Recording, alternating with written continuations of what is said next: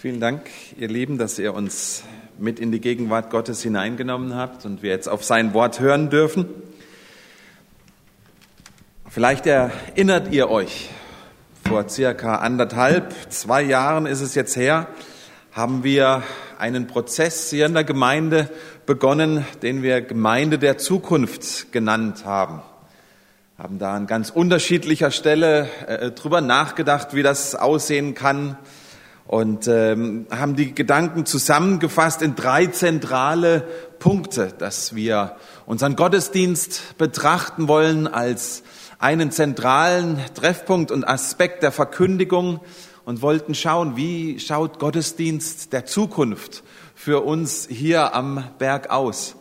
Und wir haben gesagt, wir wollen schauen, wie können wir missionarisch noch sprachfähiger werden, und wie können wir die Gemeinschaft untereinander stärken und ausbauen? Das waren so die drei äh, äh, ähm, Hauptpunkte, die aus diesem Brainstorming wir quasi so zusammengefasst haben. Und jetzt sind wir seit Monaten in, in dieser großen weltweiten Krise und wollen traditionell, wie Johannes das gesagt hat, einen Visionsgottesdienst halten. Und man fragt sich dann schon natürlich mit Fug und Recht, ähm, was, was soll das jetzt, in dieser Krise über diese Sachen weiter nachzudenken? Keiner weiß doch, wohin es geht. Keiner weiß, wie sich alles entwickeln wird. Und möchte da ausdrücklich auch damit übereinstimmen. Wir wissen nicht, wo sich die Welt hin entwickeln wird und wie Gemeinde nach Corona aussehen wird. Was wird sich verändern? Was bleibt gleich? Aber ich glaube, es gibt Aspekte, die werden immer dieselben bleiben. Ob jetzt mit Corona vor oder danach, es sind Fragen, die ganz unumstößlich sind in jeder Situation. In der jetzigen Situation, in dieser Krisensituation, in der wir uns befinden, aber auch darüber hinaus. Und das ist die Frage, wie gehen wir mit Krisen in unserem Leben um? Und vielleicht noch konkreter gefragt, wie Johannes das auch äh, skizziert hat ein bisschen, wie gehen wir als Gemeinde mit dieser Krise jetzt um, damit wir dann auch bereit sind, wenn diese Krise dann vorbei ist, in der Kraft Gottes weiter in diese Welt hineinzuwirken, in einer Art und Weise, wie es jetzt vielleicht nicht möglich ist. Und darauf möchte ich heute so ein bisschen eingehen. Wie gehen wir mit Krisen um, ganz allgemein? Und wie können wir als Gemeinde mit dieser Krise jetzt umgehen? Eine Krise ist ja immer eine Situation, die die Routine etwas durchbricht. Und deshalb ist eine Krise auch immer eine Chance, über Dinge mal ganz frisch, ganz neu nachzudenken und vielleicht auch die eine oder andere Veränderung zu setzen. Und wenn wir drauf schauen, dann kann man Krisen eigentlich im Grunde genommen auf zwei Arten begegnen oder damit umgehen. Entweder ist man in einer Krise drin und sie ist so hart und so schwierig, dass es einem extrem frustriert, desillusioniert und vielleicht sogar mit dem Resultat, dass man hinschmeißen will, dass man aufgeben will, dass man vielleicht sogar gebrochen aus dieser Krise hervorgeht, je nachdem, was es ist. Der andere Weg kann sein, dass wir durch eine Krise wachsen sogar und sogar gestärkt daraus hervorgehen. Und das möchte mein Ansatz heute Morgen so ein bisschen sein, meine Vision, die ich euch heute Morgen für uns als Gemeinde und euch ganz persönlich weitergeben möchte. Für das, was jetzt vor uns liegt in den nächsten Wochen und vielleicht auch Monaten dass wir diese Chance als eine Krise, als eine, diese Krise als eine Chance sehen, an unserem inneren Menschen zu wachsen, ganz persönlich und dadurch auch als Gemeinde. Aber wie kann das gehen? Wie kann das passieren, dass wir durch Krisen innerlich wachsen und gestärkt daraus hervorgehen? Wenn ihr mal so ein bisschen auf dem Internet schaut, dann gibt es viele gute praktische Hilfen dafür das Gute an jedem Tag sehen und erkennen, die eigenen Stärken, um die eigenen Stärken wissen und sie erkennen und dann auch wieder drauf bauen. das eigene Wohlbefinden fördern, die Hilfe von anderen annehmen, sei es Freunde oder auch ganz professionell, gute praktische Hilfen in Zeiten der Krise. Aber diese praktischen Hilfen, die adressieren nicht oder nur ganz, ganz wenig unseren inneren Menschen. Und, und, und, und den möchte Gott ansprechen. Unserem inneren Menschen, da möchte uns die Bibel helfen und uns unterstützen. Und deswegen haben wir uns heute nochmal einen Psalm ausgesucht. Zum einen, ihr habt es vorhin vielleicht gelesen, weil er was zur Thematik zu sagen hat. Zum anderen aber auch, weil ich euch die Psalmen einfach noch ein bisschen schmackhaft machen möchte in den nächsten Wochen und äh, äh ähm, in den nächsten Tagen oder Sonntagen.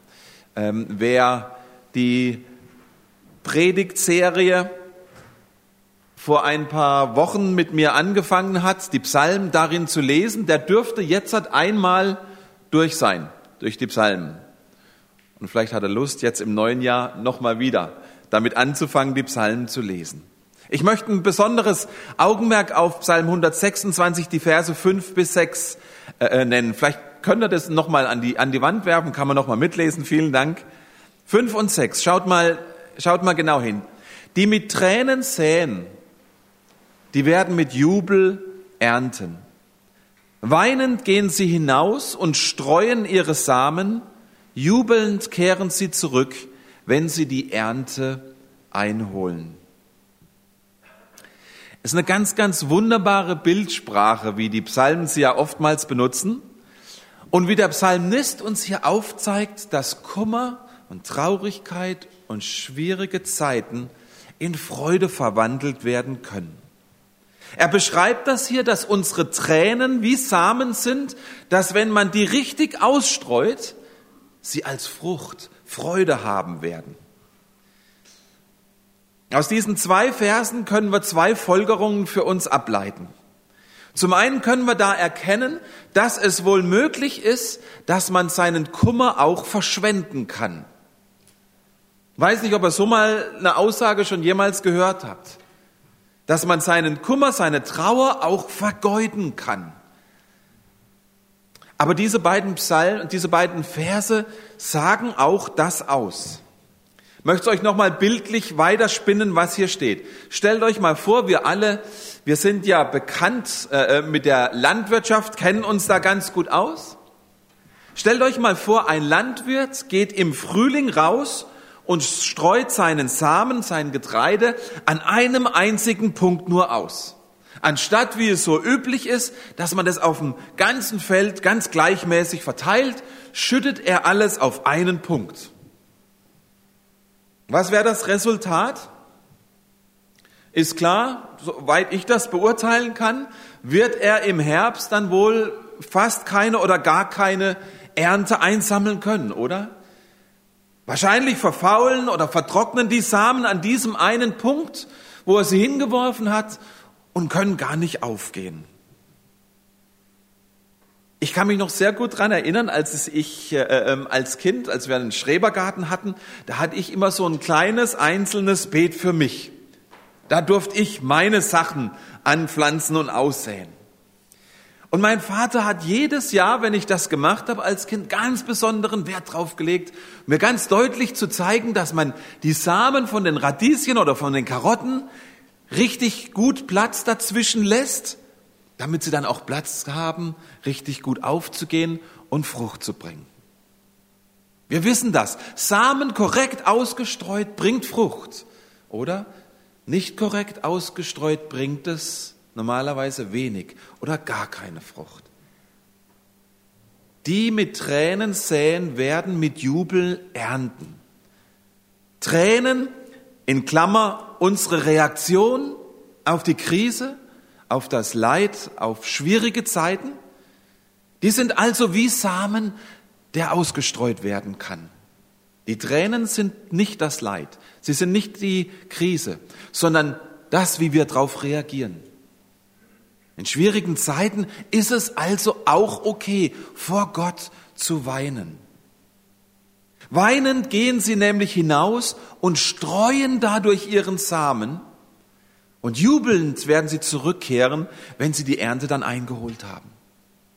Es bedeutet also korrekt ausgestreut, bringen diese Tränen dann eine gute, eine fruchtbare Ernte, bestehend aus Jubel und Freude. Das sind die ersten Folgerungen, die aus diesem Vers, aus diesen Versen resultieren. Es ist möglich, unsere Tränen zu verschwenden. Wie? In der Krise halt einfach nur rumzuheulen, nur zu jammern, nur zu schreien, einfach nur wütend zu sein, enttäuscht zu sein. Dafür ist eine Zeit. Aber wenn wir nicht zulassen, dass eine Veränderung passiert, Wachstum passiert, dann ist diese Krise, dann ist dieses Leid vergeudet und verschwendet. Korrekt ausgestreut können Tränen gute Frucht bewirken. Deshalb ist es so wichtig für uns zu erkennen, lasst uns Krisen und Herausforderungen nicht gering achten. Als etwas, das schnell aus unserem Leben weg muss. Als etwas, das unser Leben stört und nicht dahin gehört.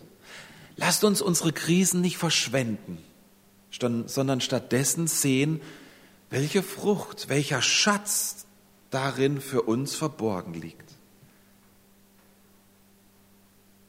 Die zweite Erkenntnis aus diesen Versen folgt eigentlich aus der ersten. Die Frucht der Freude und des Jubels, schaut mal genau hin, die entsteht aus den Tränen. Unsere Tränen und die Frucht, die hier beschrieben wird, die daraus entstehen kann, die stehen in ganz direkter Verbindung miteinander. Da ergibt sich das eine aus dem anderen. Das eine produziert das andere. Das ist so wichtig zu verstehen, wenn wir über Krisen und schwierige Zeiten reden. Denn als Christen, da, da, da kommen wir oftmals in diesen Zeiten so in, in diese Position oder haben den Eindruck, wenn wir in schwierigen Zeiten sind, ja, dann beten wir, dass Gott die Situation verändert und dann schenkt er uns nach dem Kummer dann wieder seine Freude. Und das ist auch korrekt. Auch das tut Gott. Aber diese Verse hier, die gehen noch einen Schritt weiter.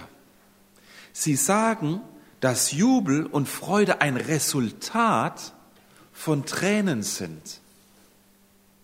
Das bedeutet dann nicht, dass Gott in diesem Prozess nicht dabei ist, dass das alles von alleine geht. Auf gar keinen Fall. Aber Gott zeigt uns hier einen Weg der gegenseitigen Abhängigkeit. Der Jubel wächst aus den Tränen.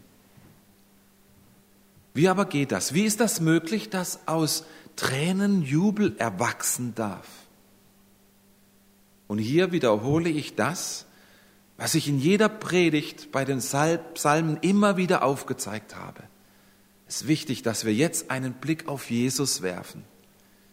Wie zeigt dieser Psalm, diese Aussage, diese Verse, wie weisen die auf Jesus hin und wie stellt sich Gott da wirklich vor?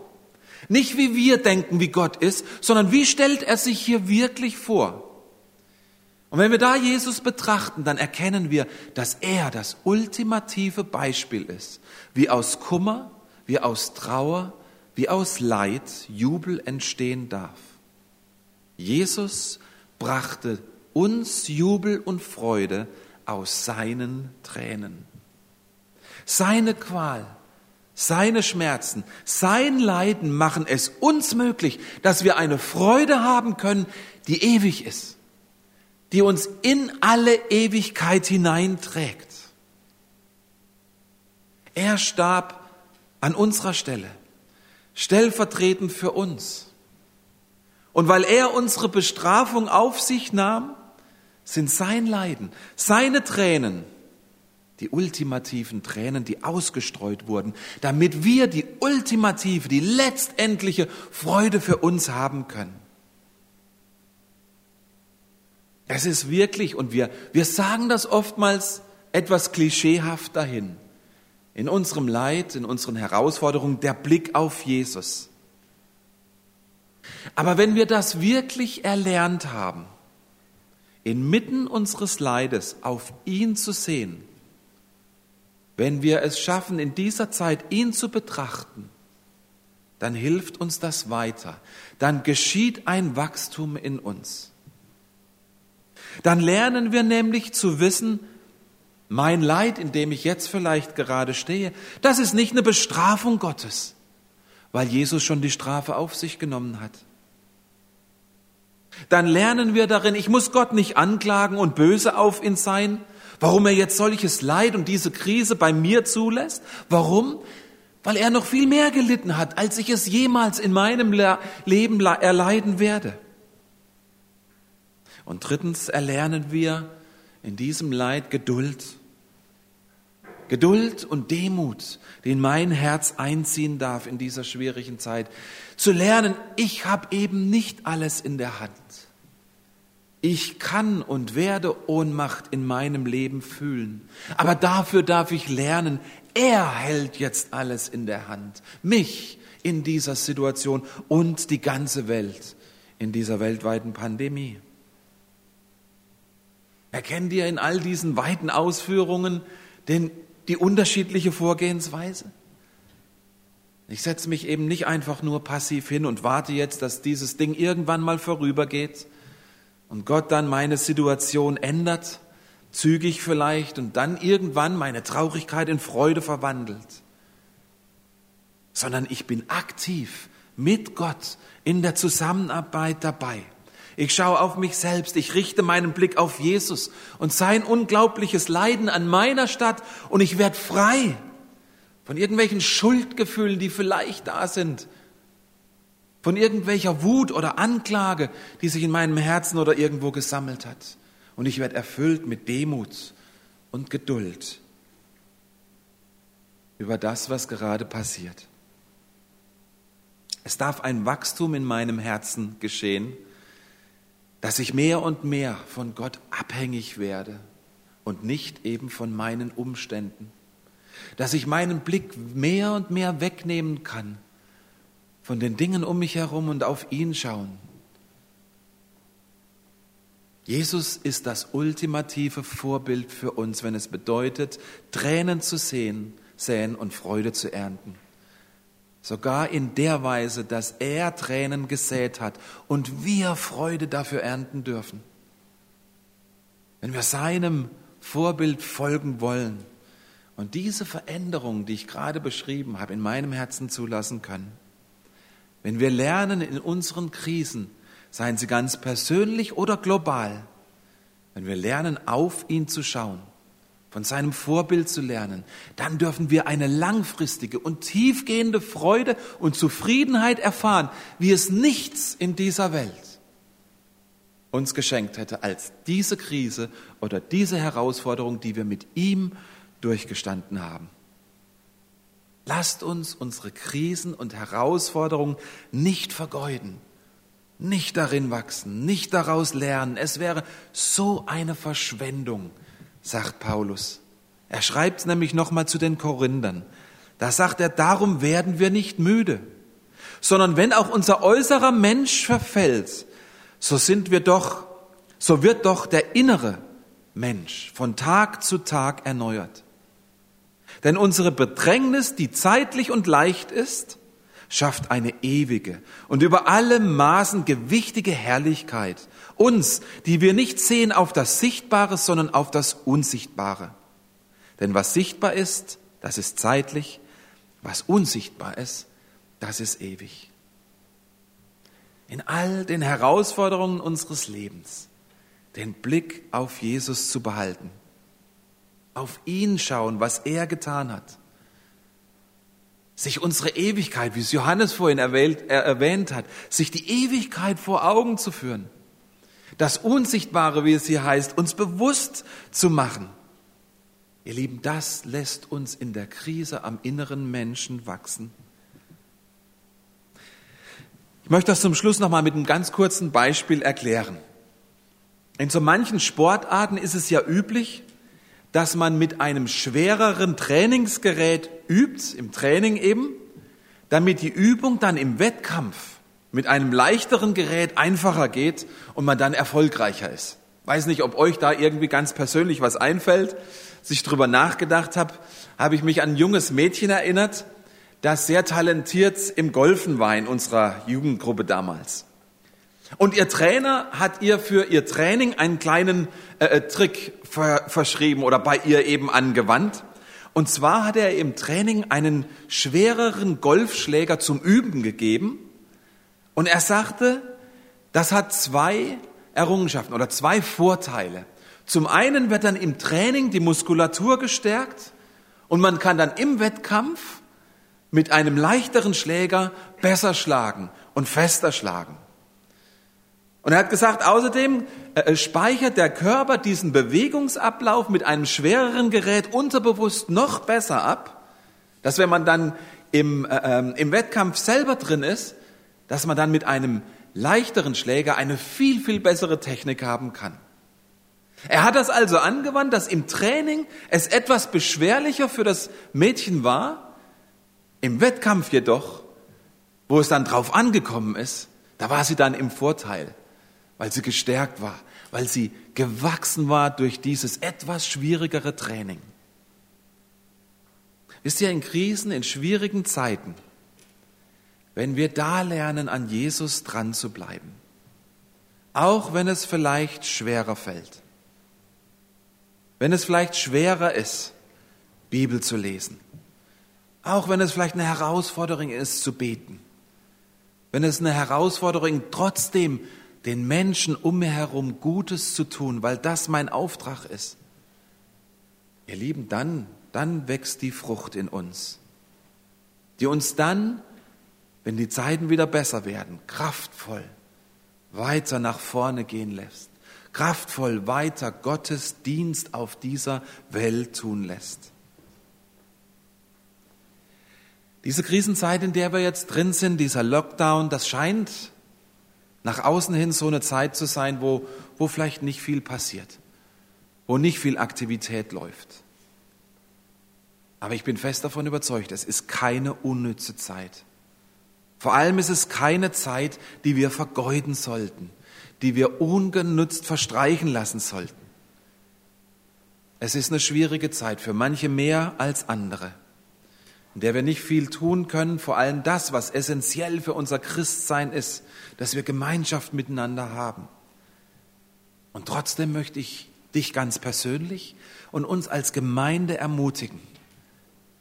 Lasst uns lernen, auch in dieser Zeit fest auf Jesus zu schauen. Auf das Leid, was er für uns ertragen hat. Die Tränen, die er ausgestreut hat, damit du und ich Jubel ernten dürfen. Lasst uns an ihm und seinem Weg ganz, ganz eng dranbleiben. Lasst uns die Möglichkeiten nutzen, einander zu begegnen, miteinander zu beten, am Computer, am Telefon, einander anzurufen, einander zu dienen, einander Gutes zu tun, wo es eben irgendwie möglich ist. Damit, damit, wenn diese Krise dann vorbei ist, wir nicht einfach nur ausgelaugt und desillusioniert und leer in die Zukunft schauen, sondern dass unser Herz, unser innerer Mensch so gewachsen und gestärkt wurde, damit wir mit einer ganz neuen, unglaublichen Kraft und Motivation die Aufgabe weiter erfüllen dürfen, die uns als Leib Christi vorgesetzt ist. Wir haben uns viel vorgenommen vor Corona. Ich habe die letzten Predigten und die letzten Visionsgottesdienste mir nochmal angeschaut mit diesen Stichworten Gemeinde der Zukunft. Und sicherlich werden wir vieles oder einiges davon nicht so umsetzen können, wie wir das geplant haben oder vor, uns vorgenommen hatten. Aber der Auftrag, den Gott uns gegeben hat, der wird derselbe bleiben. Er möchte, dass jedem Menschen geholfen wird und sie zur Erkenntnis der Wahrheit kommen. Und daran wollen wir uns beständig beteiligen, beständig dran mitarbeiten. Und zwar aus Liebe zu Gott und zu den Menschen. Amen.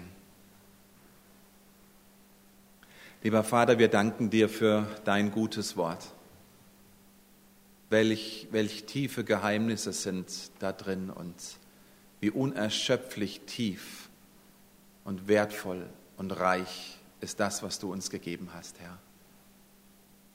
Vater, wir, wir wollen uns dir hingeben und wir wollen unsere Lebenssituation ganz neu in deine Hand legen.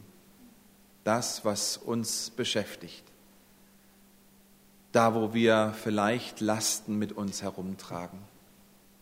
Da, wo wir in handfesten Krisen stecken, ganz persönlich und Leid erleben. Da wollen wir jetzt auf dich schauen und das, was du getan hast. Und wir wollen dich sehr bitten, dass du uns auf diesem Weg hilfst, dass diesen Jubel, diese Freude, diese tiefe innere Zufriedenheit, die du schenken willst, dass die mehr und mehr Raum in unserem Leben gewinnt. Schon jetzt, in die Situation, in die du uns gestellt hast, ganz persönlich, als Gemeinde, als Land, als Menschheit, Herr. Lass uns dich darin erkennen. Lass uns erkennen, Herr Jesus, was du für uns am Kreuz getan hast und welche Auswirkungen das für unser Leben hat. Du hast deine Tränen vergossen. Du hast das Leid freiwillig auf dich genommen, auf das wir Freude in Ewigkeit hätten. Und nicht erst dann, sondern schon jetzt auf dieser Welt. Führe uns bitte diesen Weg, dass wir das erkennen und das erleben dürfen, Herr. Und Herr Jesus, wir wollen unsere Verantwortung wahrnehmen als Gemeinde, als deine Kinder, die du in diese Welt gestellt hast und für, für uns, für unser Land, für die Menschen unseres Landes beten, Herr Jesus. Wir wollen dir unsere Leiter, unsere Führungspersonen bringen dass du sie führst und leitest, Herr Jesus, dass du ihnen Weisheit gibst, gute Entscheidungen für unser Land zu treffen.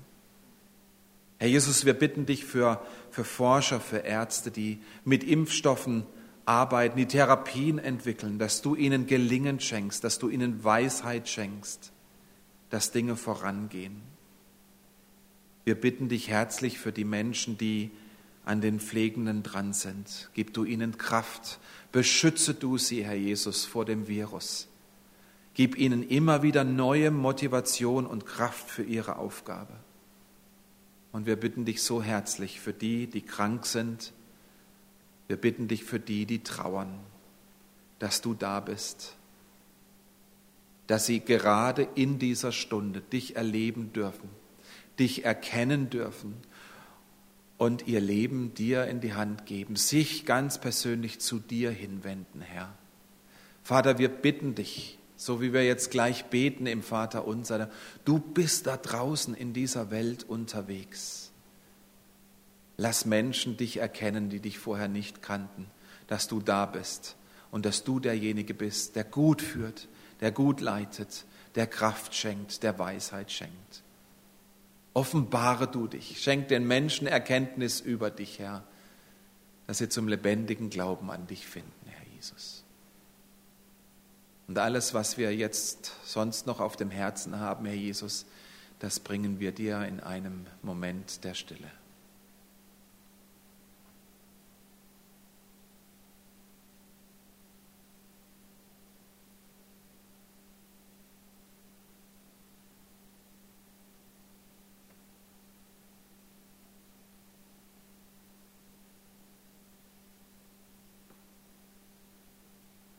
Herr Jesus, du hast uns aufgetragen, miteinander zu beten. Du hast uns dieses Gebet gelehrt und das wollen wir zusammen vor dir beten, Herr. Werde es uns vorbeten und ihr dürft einfach in der Stille in eurem Herzen mitbeten. Vater unser im Himmel, geheiligt werde dein Name, dein Reich komme, dein Wille geschehe im Himmel wie auf Erden. Unser tägliches Brot gib uns heute und vergib uns unsere Schuld, wie auch wir vergeben unseren Schuldigern. Und führe uns nicht in Versuchung, sondern erlöse uns von dem Bösen. Denn dein ist das Reich und die Kraft und die Herrlichkeit in Ewigkeit. Amen. Und unser Herr, der segne euch und behüte euch. Er lasse sein Angesicht leuchten über euch und er sei euch gnädig. Und er erhebe sein Angesicht auf euch und schenke euch Frieden. Geht hin unter dem Segen des Herrn. Amen. Amen.